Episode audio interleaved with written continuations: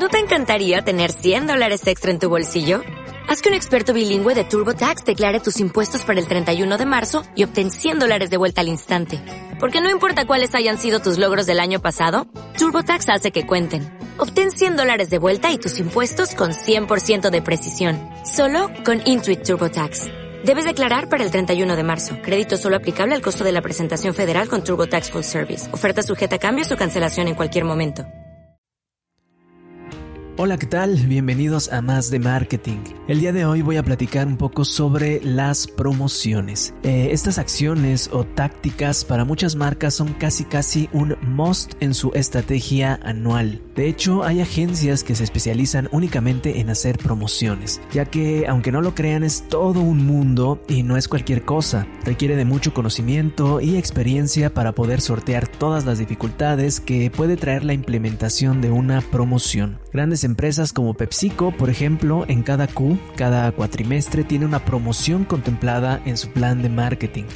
Justo en episodios anteriores te platicaba sobre las famosas P's del marketing y ahí te decía que la promoción está conformada básicamente por todos los canales de comunicación para dar a conocer un producto o servicio. Ahí en esa P, por supuesto, opera la publicidad, las relaciones públicas, eh, los eventos, experiencias, ventas personales y las promociones. O como diría su nombre más técnico, la promoción de ventas. ¿Cuáles serían los atributos de una promoción? Bueno, pues a diferencia de una campaña de publicidad, las promociones suelen tener una vigencia más corta. Se trata de generar estrategias a corto plazo. Suelen durar entre 4 semanas y ya por mucho unas 8. Generalmente el objetivo de una promoción es el sell out, la detonación de ventas, pero también se pueden usar para un lanzamiento eh, o relanzamiento de producto, para un aniversario de marca, para recolección de data o para desplazar inventario. Todos estos objetivos se cumplen a través de un gancho muy poderoso que es un incentivo que les resulte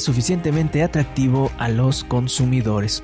Este incentivo será el drive para que compren el producto. Si son consumidores frecuentes, serán un poco más fieles y si aún no conocen el producto, entonces será una buena oportunidad para integrarlo a su vida. Hay varios tipos de promociones. Generalmente los 2 por 1 compra tanto y te llevas más o el mes de tanto por ciento de descuento. Son promociones en especie y de precio que puede realizar la misma marca sin ningún problema en cualquier temporalidad. Sin embargo, cuando requieren de hacer una promoción con algún otro premium de mayor valor como autos, casas o quieren echar la casa por la ventana, entonces es ahí cuando necesitan de una agencia que les diseñe una promoción con un concepto creativo y una estrategia de difusión. Una agencia que se encargue de todo, desde la creatividad, pasando por la gestoría, logística, localización de ganadores, avisos, material gráfico, etc.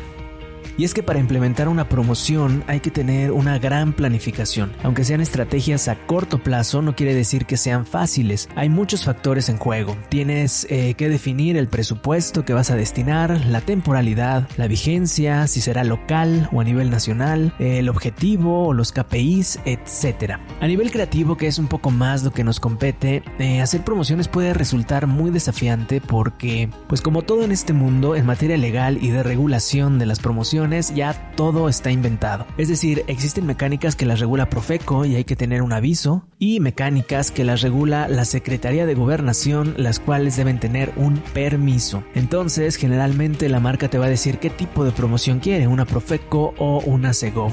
Hay veces que no tienen tema con una o con otra y te dejan proponer. Y a partir de ahí tienes que entender al consumidor para saber qué tipo de mecánica de participación, que obviamente sea viable en materia legal, eh, le puede ser atractiva con base a sus hábitos de consumo, eh, qué tipo de premios le gustaría ganar y cómo vas a integrar todo esto en un concepto, en una historia que sea creativa, que mueva emociones y que esté lo suficientemente blindada para que aparte no sea tan fácil ganar. ¿A qué me refiero con esto? De tan fácil ganar. Hay un némesis de las promociones que comúnmente los llamamos cazapromociones. Y si no lo sabías, déjame te cuento que hay personas o grupos de personas que se dedican a participar en todas las promociones. De hecho, son empresas bien establecidas que invierten capital y tiempo para poder ganar todos estos premios. Eh, de eso se mantienen prácticamente. Y la verdad es que es totalmente legal. Por supuesto, hay marcas que están muy al tanto de esto y además de todas las condiciones impuestas respuestas o requerimientos, también está la de evitar a toda costa a estos cazapromociones. Así que tienes que estar dándole la vuelta a muchas mecánicas y blindarlas muy bien para que no se las pongas tan fácil. Eh, bueno, pues creo que ya me he extendido un poco. Eh, lo que quería con este episodio es dar un poco de contexto a todo este mundo de las promociones y dejar en claro qué son y cuáles son sus principales diferenciadores. En próximos episodios retomaré más sobre este tema, ya que hay un aspecto muy interesante, sobre todo en el mundo digital. Ahí hay todo un tema de regulación y de lo que se puede o no hacer en Internet. Eh, bueno, pues eso es todo por hoy y nos escuchamos en la próxima para hablar más de marketing.